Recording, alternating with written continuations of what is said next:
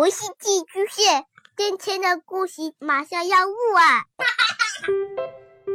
孩子的世界充满了色彩和欢乐，用有温度的声音讲你爱听的故事。白羊叔叔和大明的晚安故事。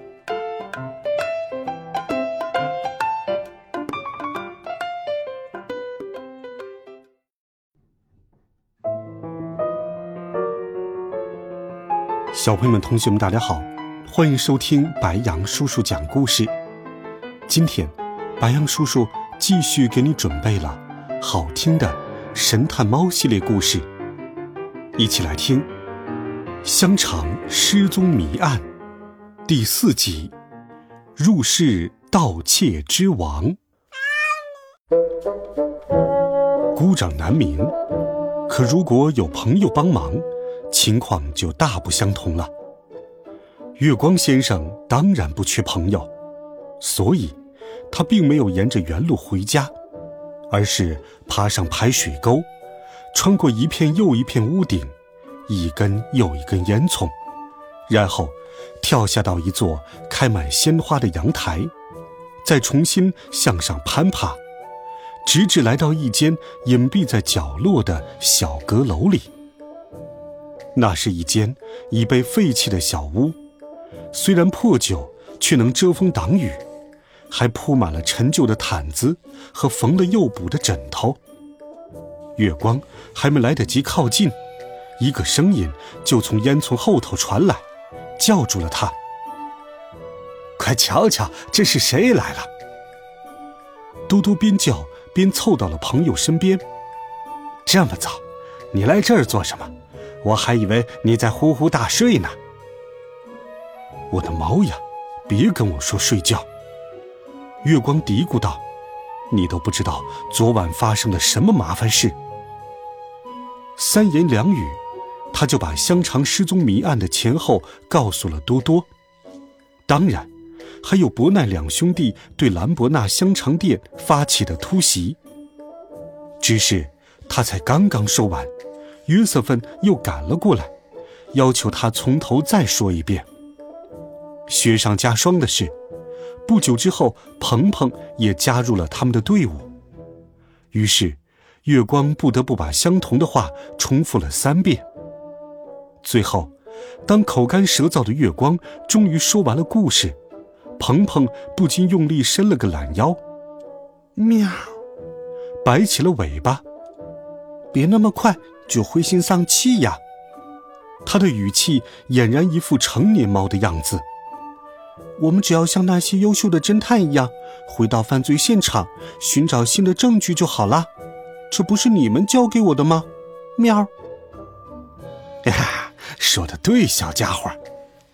多多表示赞同。我们这就去伯奶的酒窖。我说：“大家伙儿一定要把眼睛睁大，把尾巴伸长，把胡须捋直。”就这样，四只猫咪回到了犯罪发生的那间地下室。可他们刚要潜入，约瑟芬就突然大声喊了起来：“喵！噩梦狗！”对四只猫咪来说，这三个字就意味着一级警报。约瑟芬倏地跳到了入口处的花瓶附近，月光则闪到了一旁，钻进了一个老式通风口。鹏鹏呢，躲到了大楼的信箱抽屉里。至于多多，只能像条蛇一样爬到门前的擦鞋垫下。你们一定会问，这四只猫咪为什么会这样紧张？答案就是，它们才不想自找麻烦呢。上面提到的这只噩梦狗是一只警犬，或者更确切的说，是全巴黎最爱咆哮和挑衅的警犬。和所有的汪汪一样，这条斗牛犬对于猫咪的厌恶程度甚至超过了水煮西兰花，而且它尤其讨厌月光先生和他领导的侦探团队。还不止这些。噩梦狗总是被一条绳子牵着四处转悠，而牵着它的人的名字叫做朗贝尔。这是一位自负又惹人讨厌的侦探，和他的狗相比，真是有过之而无不及。此刻，斗牛犬正迈着又短又粗的弯曲的腿，从酒窖重新爬上了楼梯。在他身后，冒出了朗贝尔探员的胡子，他正趾高气扬，仰面朝天。和他一起的还有闷闷不乐的奥利维尔·不奈。我应该逮捕您才对，这事儿说都不用说。朗贝尔大呼小叫起来：“我可以指控您妨碍公务，蓄意引起公众恐慌，当然，肯定还有其他的罪名。”可我，奥利维尔喃喃的说道：“可我什么？就为了区区两根香肠，居然好意思打扰到我，著名的朗贝尔探员，还说什么香肠被偷？”啊，这可真是件稀奇事儿！我看那些香肠明明就是被您自己吃掉的。瞧瞧您那圆鼓鼓的肚子，您自己干的好事，怕是已经忘了吧？奥利维尔向来介意自己臃肿的身材，被对方这么一说，不禁涨红了脸。可是探员，我向您保证，别说了，伯奈。朗贝尔冷冷的打断了他。不管怎样，您带我看的那间酒窖连扇窗户都没有，还被一把坚固的大锁给锁着。所以，如果您真像自己对我保证的那样，用钥匙锁好了门，哦，是的，是的，我可以向您保证。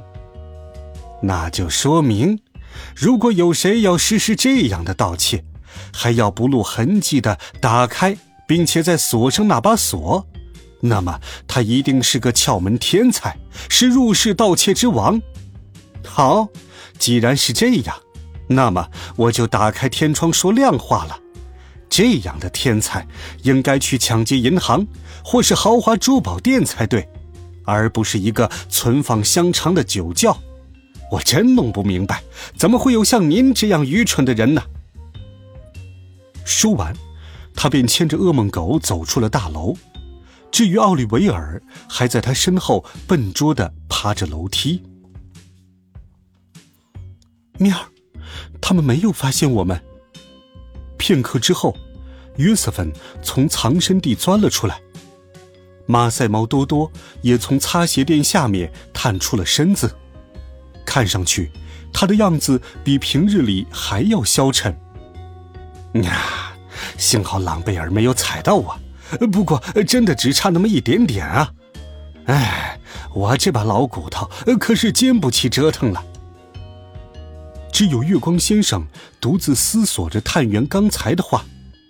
也许这一次，真是被那个愚蠢的家伙给说对了。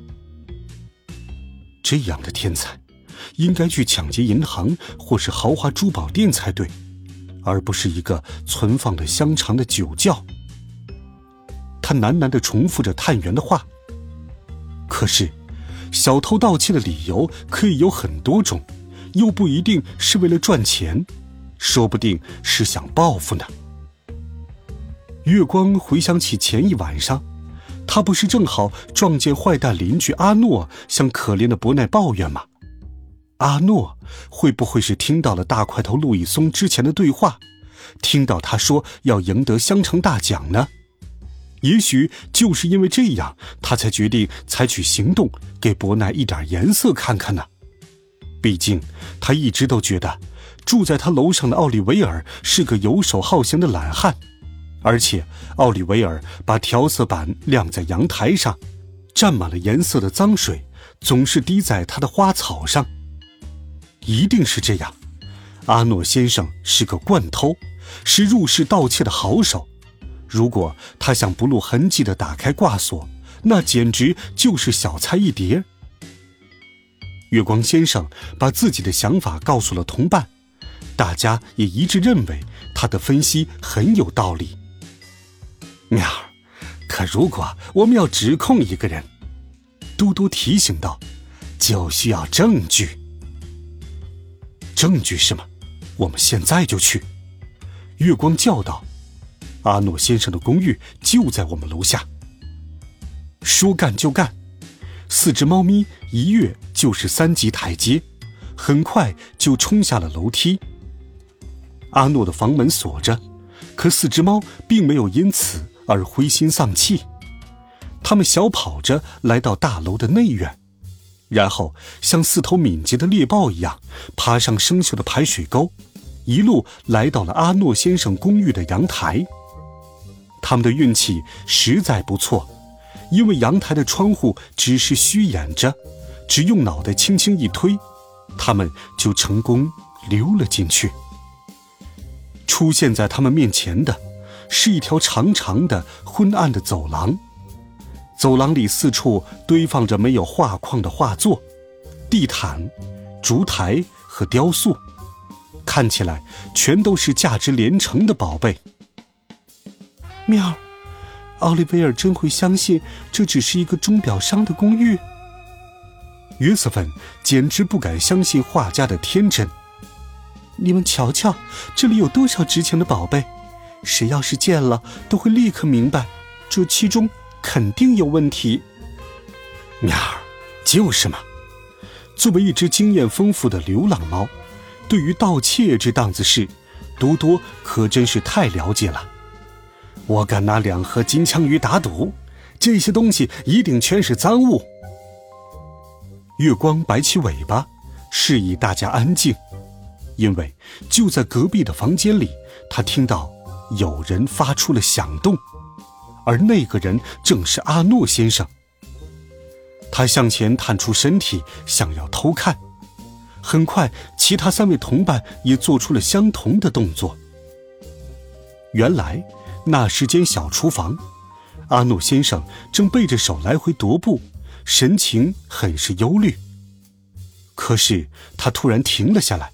仿佛是刚刚做了一个决定，他大步来到墙边，粗暴地摘下电话机的听筒，把它靠到了耳朵边。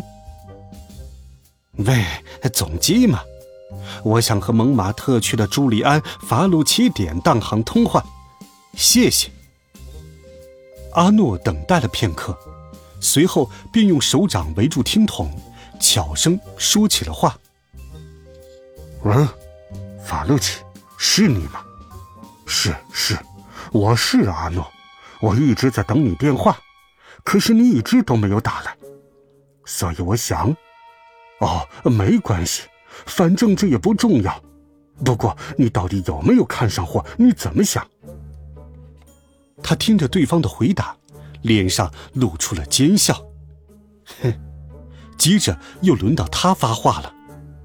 啊，是的，先生。能干的阿诺只提供上品。